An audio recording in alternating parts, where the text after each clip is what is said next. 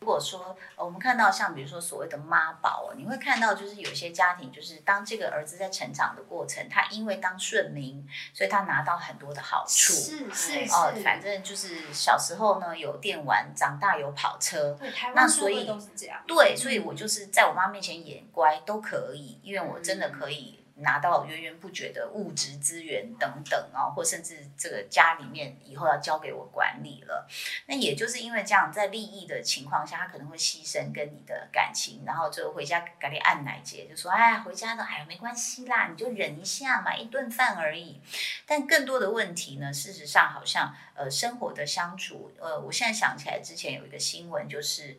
呃，因为法院也很难判，就是说那个媳妇后来自尽了哦，那就是因为她受不了长期的婆婆的语言暴力，而婆可能没有打你哦，没有推你哦，但是我就是一直在你洗碗的时候一直念你啊，说你选呐、反正小孩吃什么都给你选呐、你是我们家最就酸言酸语，那这个女孩子可能就比较呃善良一点，那当然也不敢顶嘴，那长期下来就受不了了嘛。那但是这又不能构成什么直接的证据，那所以它就会造成一些憾事。那在这种相处、生活相处上的困难，应该就会是婆媳其实包括生活领域啊，或者是每一家的规矩不一样，是不是就是一个蛮大的一个 bug？你觉得？嗯，我我这样一路走来了，我观察过我自己还有很多朋友，我发现，呃，应该是这么说，我觉得结婚这件事情是两个不同的生活文化的一个合并。所以当我去到我婆婆家的时候，我当初是一个人跟我婆婆住嘛，我发现是生活什么意思呢？就是我哦，那老婆在不？老公在哪里？老公那时候就是刚结婚的时候，我老公在新竹，所以我就一个人跟婆婆看一个，我有两个小姑，我跟那个一个小姑住，然后另外一个长期在内地，哇对所以我就我就一个人就孤军奋斗，进入了一另一个家庭文化。天哪！对，然后我很现在在听 podcast 应该都有背脊发凉的感觉。是结婚，老公不在身边算了，可是是把你丢给婆家哎、就而且重点是我婆家那时候住离我娘家，因为搬到我娘家附近，所以还蛮近。但是我就眼睁睁的，就是不能回我自己的娘家，那我就是每天回婆家嗯的生活。我后来发现一件事，就是刚开始我想做一个好媳妇，因为家里家教比较传统，嗯我就尽量去满足他们的需求。嗯可是我发现一件事，就是呃，我们家族的生活习惯已经在使用扫地，已经在用吸尘器了。可是我婆婆他们还在用扫把，所以她会认为我用吸尘器浪费电，或者是我们在呃煮饭的时候已经尽量避开他不想吃的东西，可是呃小姑可能会怕我们改变了他们的生活习惯，因为做饭是我在做嘛，所以她会怕我改变了他们的口味跟生活习惯，就会很习惯告诉我说他们不吃什么，他们要吃什么。嗯，但是那时候刚加入年轻，我们会特别紧张，所以会同时想要迎合他们的时候，可是自己又觉得很委屈。嗯。我好像放掉我自己喜欢的东西去迎合你们，却得不到你们的、呃认同。其实那时候会觉得是认同，其实说出来他们只是觉得呃再再多一点点会更好，或是再少一点点会更好。可是那时候我们会把它放大，哦，你跟我你你告诉我的东西都是在否定我那时候，所以回归到就是我后来整个成熟之后，我发现哎呀，其实就是我婆婆也怕我改变她的生活习惯，因为她的生活习惯也跟了她。呃，四五四四五十年，更何况她又把她的生活习惯交给了她的孩子，嗯所以，所以当她的孩子又可以很自在跟我生活的时候，或许对于婆婆也是个冲击。嗯我的儿子怎么会变了？嗯他不是不喜欢吃，比如他不喜欢吃，他不是喜欢吃控控肉吗？啊，怎么现在可以吃鸡胸肉？以前不是不喜欢吃吗？嗯就就是一些生活习惯的不同，然后的冲突，所以衍生，因为不了解，所以才会有一些冲突存在。我我觉得我印象很深刻的是我的外公外婆，他们在苗栗，我只要放暑假都会回去。然后以前就吃姥姥炒的菜这样子。那因为外公外婆都比较啊、呃就是年纪大了，牙口不好，所以他就会炒的很烂很烂很烂这样。你比如说你想吃脆的空心菜，就是没可能，因为他的菜都是炒的烂烂的这样啊、那后来呢，这个我小舅就是养我的那个外公外婆，然后他娶了我舅妈。然后有一年我回去的时候，我就哎又吃到那个烂烂的菜，我就说姥姥你炒的好好吃哦。他说这不是我炒的，我说谁炒的？啊舅舅妈。你知道那一刻我的心里是觉得第一个是惊讶，就是说怎么可能吵得一模一样？我真的以为是我姥姥炒的。第二个，我就觉得有点心酸。真的，谁不想吃脆的高丽菜、空心菜？可是我的舅妈居然可以做到这样，一模一样，太厉害。而且她就是在旁边看着炒，你怎么炒，要炒多久，放多少盐，就就得这样做。那所以那个时候我就就开始有一点觉得尊敬我舅妈之余，又有点恐慌，说我以后办得到吗？对，对不对？你你就会想说，哇哦，这个是等于我相信现在很多的媳妇儿其实还是会以婆家为天，就是我、嗯我不可能去改变他们家的习惯，那顶多自己偷渡一些喜欢的零食或什么，但是习惯当然是因为我来住别人家了嘛，嗯所以我也必须配合你。那上次我广播有人扣音也是讲说，呃，就是我到现在是我们感情很好啊，但我还是不能习惯为什么过年都是要先想到婆家，母亲节也是先想到。我我我难道就不能初一回我娘家吗？我说，那你有说过吗？他说就不可能啊，这怎么说？因为嗯习俗上也是这样子嘛。啊，我一定得初二才能回我我妈妈家。嗯所以我觉得在这个过程中，其实还是有很多女性是被压抑着的，而且其实像比如说我们讲的地盘对这件事情是很动物性的嘛，对，其实有时候就是像刚刚有讲啊，婆媳问题很多时候是母子问题，但有的时候它的确也会有关于就是两个女性的权利场的问题，嗯就是权力的争斗，争斗同一个男人。这这也就题外话，就说如果今天这个婆婆跟公公感情比较好，嗯其实婆媳问题比较不容易产生。嗯的原因是因为啊，儿子你怎么样，这个公婆他们原本可能就管你们去死之类的，就不关我们事，所以就会他们感情比较好。那也有可能另外一个人也比较能够劝，就是他们在这个部分上会比较好一点。那但是。如果今天妈妈一直都是把注意力放在儿子、孩子身上，然后今天有一个女人要跟他，就像刚刚 Flora 讲的，你改变了我的儿子，我的儿子重心现在也不是我了，是你了。那对我来说，对这个儿子这个地方，他也是个权力场，然后这个家也是个权力场。我是女主人，所有的家事都是我在处理。我把这个家按来的那么好，把我的儿子教的那么好，结果现在你们进来，好，好像就整个打包带走。我会怕嘛，所以就像就所以就会变成说，有些婆婆她就是遇到这种情况的时候，她一定一进来就是要先就是有一个款，下马威，对一个下马威。可是这也会有另外一个状况，是很多女性，年轻女性，现在的女性跟以前的女性不一样。以前很多婆婆真的就是家庭主妇，或者是她可能不一定有做很多工作，或是她就算有做工作，她可能后来也长期在在家里之类。可是现在有很多女性，大家都是有工作的，所以你对外面的很多事情，要打扮也很漂亮啊，然后对很多事情都了解很多啊，跟老公看到什么什么新闻都可以你一句我一句的聊啊，然后其实对婆婆来说也是一个很大的压力，就是这个女的好像很厉害，什么都会，所以我现在你来我家，我不能让你啊了 day 嘛，就只是人家这样讲，所以我要拿出一个款，就是我是长辈，我很厉害，我有。我们家的规矩，你要按照我的方式去做，其实是对于这些婆婆来说，也是一个得到安全感的方式。那当然还有第三个，那就是如果今天这个婆婆，如果今天这个婆婆她以前是比较容易，就是呃，她以前就是也是很苦过来的，但是她一直告诉自己说，这个苦是应该的，当媳妇就是应该这样，做狼行不丢爱宅得力，然后我就是要忍。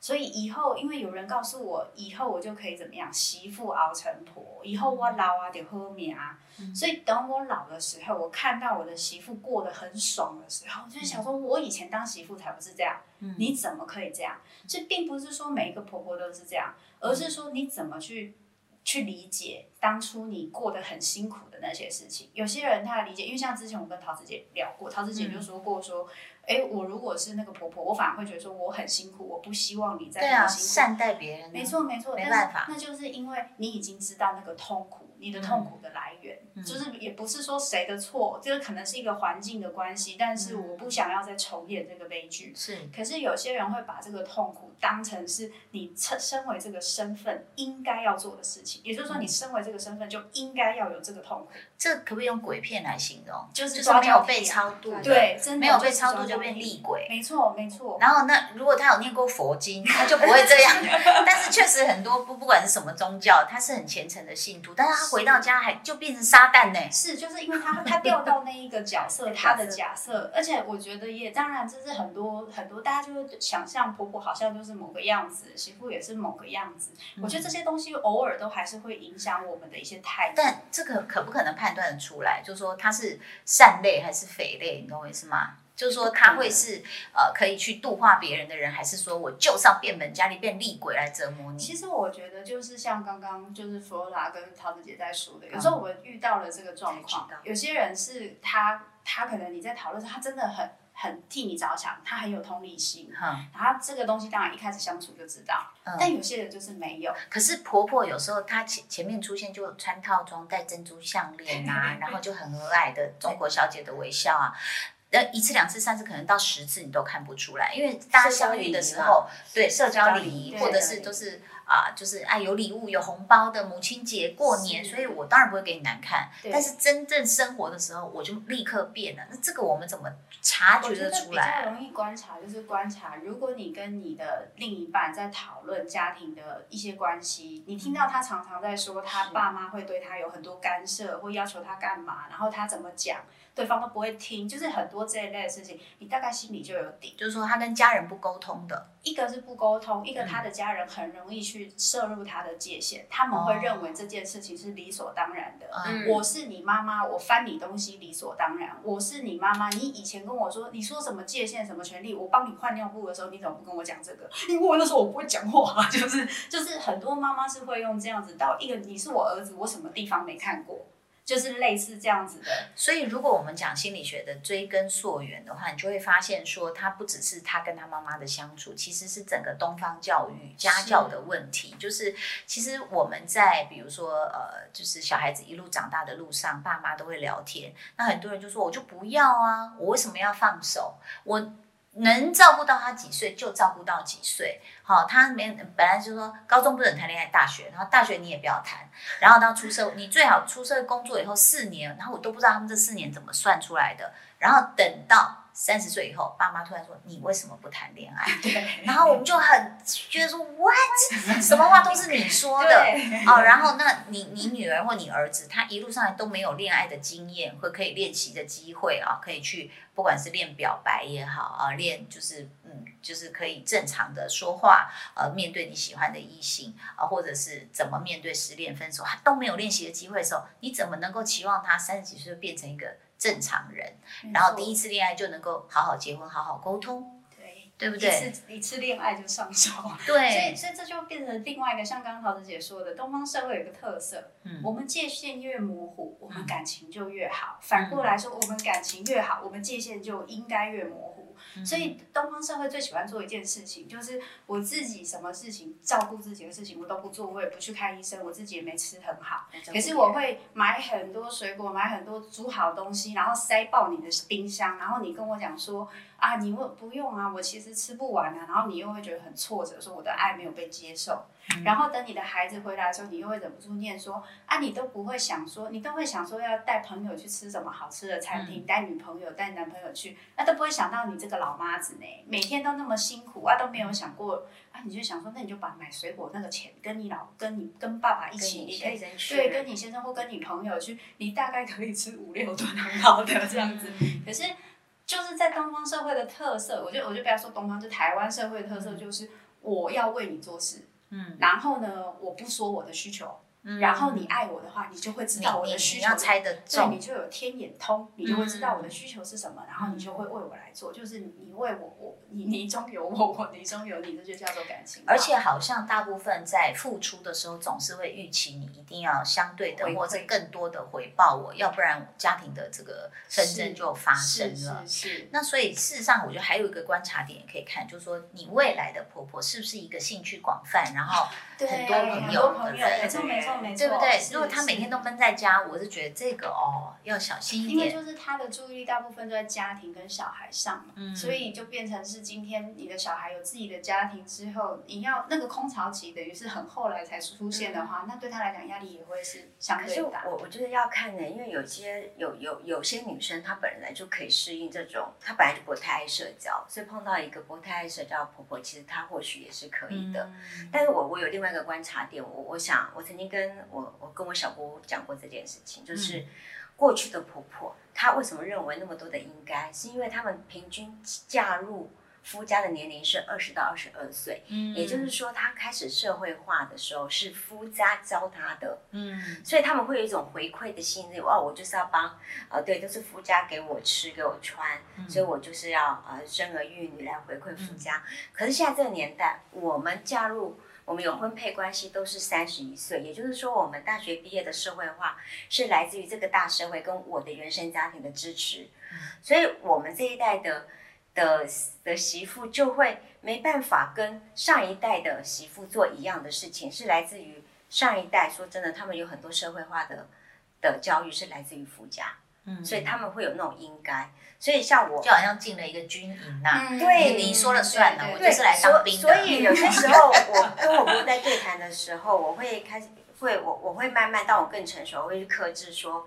不要去 challenge，就是你认为的应该，为什么要套用在我身上？嗯因为我我我换一个角度讲，如果我今年二十岁就嫁给我先生，然后呃，我那时候假设还在念书，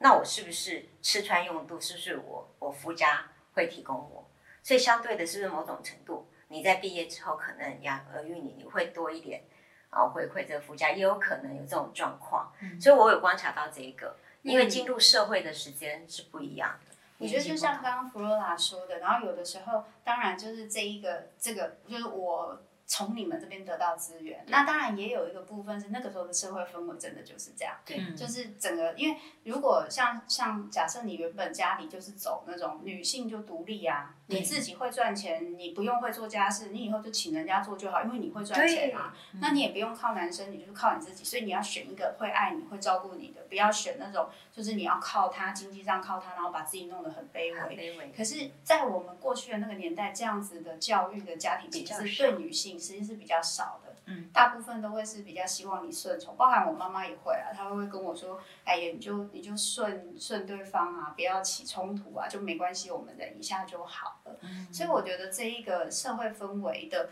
改变，因为像我们我们这个年纪，大概从小到大在结婚前的教育，全部都是男女平权。对，嗯至少这是政治正确的想法。嗯可是你真的是会到了，就是进入进入进入家庭之后，你开始出现另外一个人告诉你没有这种事情，男女没有平权。是就像你过年要回婆家是正常的，但你如果过年要回娘家，这个是要讨论的。嗯所以这个东西你就会马上感觉到压迫跟不平权。嗯那对于很多女性来说，她有时候会在这个文化的适应上，还有我要怎么跟这个旧文化的人去沟通，保留我自己的那个困难度就会变得很高。但是我发现，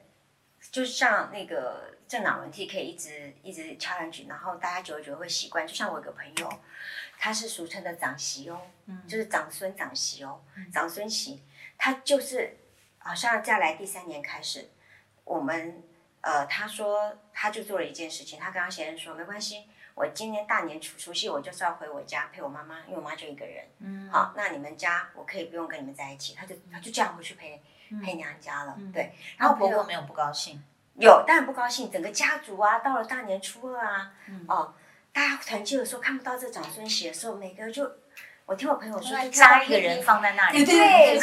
没有没有，你就听到 听到大家都在批评他，他怎么会做这样的事啊？嗯可是他他说他他的那个那个大嫂后来跟他说，反正你们都说了，我还是得做。可是你看他做了五六年之后，他已经习惯了，对，促没错，就是一开始然后那个声音就越来越少，越来越没少。后来大家开始发现说自己也有孩子，呃，自己有女儿要要嫁去人家家里，他开始发现，他也可以体谅了。对他也开始可以体谅了。后来我就发现，但对不起，我我我想讲的是，就是说，我觉得人生是需要策略的。我如果是这个长媳，我会做的事是把我妈接来一起过，啊因为妈妈只有一个人愿意对，那那我其实会觉得也要改变一下妈妈，对，没错，因为其实过年要的是什么？就是热热闹嘛。对，那你一个人，然后那那当然，我觉得也很好。那比如说，我觉得可不可以不要那么硬是交呃交替，就是就是轮流。比如说今年妈妈我陪你，那明年你可不可以一起来跟我们？因为我我有时候觉得，呃，既然我们都读了一点书，我们有了一些社会经验，其实我们非常重要，在一个家庭里面，就是要有时候我们要教育长辈，嗯不是只有教育晚辈。耶其其实这个我已经跟我儿子，我有想过这个问题，陶子姐，嗯因为你有生小龙嘛，我两个都儿子哎，嗯我想过，然后现在很多婚配都是独生子女，嗯我已经跟我儿子讲了，我说妈妈想过这个问题，想了好几年，因为嗯，你们现在也都成年了，我就开始去想，我以后可能要当面对两个媳妇儿。媳妇儿，或者是当婆婆的角色，或者当阿妈的角色的。那如果你媳妇儿就跟你说，那那个大年夜她要回去陪她妈，两个都回都走，把你儿子带走，你会怎没样？有，我已经我就怕他们这样跟我讲，所以我就跟我儿子说了，我说我跟你说，爸爸妈妈是一个喜欢热闹的人，我我直接说了，如果你今天的伴侣也是独生子女，嗯我们欢迎过年一起过，嗯，对，因为我们希望全家团聚，啊，你媳妇儿可以在外面要啊，所以所以我的意思是说，我的立场就是。我公开就是大家一起过，我们可以去饭店过，可以在轮流在某些家里过都可以。但是这是我的想法，理想化。没有我我相信你会做很好的沟通啊，对我相信你一定可以因，为未来这是个趋势嘛。而且我对觉得是其实呃，就是大家不要就是好像。当然，有些家庭很难改变啦，哦。那但是事实上，我觉得做媳妇，你就把它想的正面一点，就是说，我是来，我是外交官，对我是来解决问题的。是，然后我看到你的问题，我也有我的问题，那我怎么去居中做一个两边的平衡，然后也不要让任何一方不舒服。当然，那个是最完美的境界。但我的意思就是说，如果我们把它正向思考一点，就是说，好，我也是考验我的智慧嘛。我如果能够这样在当中穿针引线，然后让大家感情都可以串在一起，或许那个也是一个自己呃情商的博士班。其实我觉得像刚刚就是陶子姐跟 Flora 在说到的是一个，我觉得在踏入婚姻前一定要想清楚的问题，就是说以前常常会讲说，哎，结婚是两个家庭的结合，那现在年年轻人不信这一套，就两个人的结合，我们两个都搞不定了，还两个家庭，这也是事实，就是你们两个人合是最重要的。但是我真的觉得，在结婚的时候，因为结婚之后就有姻亲关系，对对方不论如何就会变成你的亲戚，嗯而且这个亲戚是你先就你另一半的父母。那如果是这样子，你很爱你的另一半的话，你完全不接纳他的父母，或是完全不想跟他父母建立太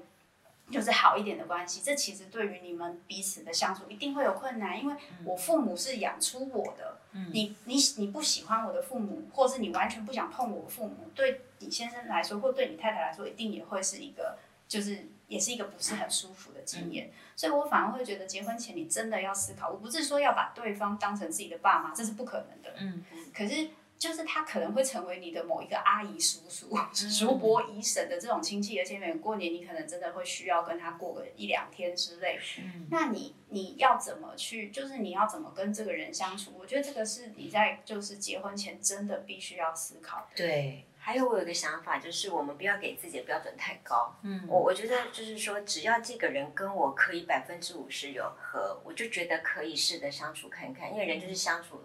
才会了解，嗯。那有冲突，然后去解决，才会又更更亲近一点。对，但是我觉得还是有一个，就是说一个观察，或是这个呃，就是嫁入这个婚姻的一个行前的作战表啊，就是说，包括这个对象，他是不是可沟通的、可商量的，然后跟你站在同一个阵线有共识的，然后对，然后他家人你了不了解他们关系多紧，或是多疏远？那所以我觉得这个这个当然呃，我们讲起来不准，是因为 Flora 他已经 呃，也跌进去了嘛，而且就是努力生存。她所有研判都是条件最不利的，所以你说这个感情有多冲动，对不对啊？那现代的这个女人、男人，我觉得可能你都要婚前做一点评估。那今天我们就先到这边告一个段落。今天先谢谢两位，谢谢，谢谢拜拜。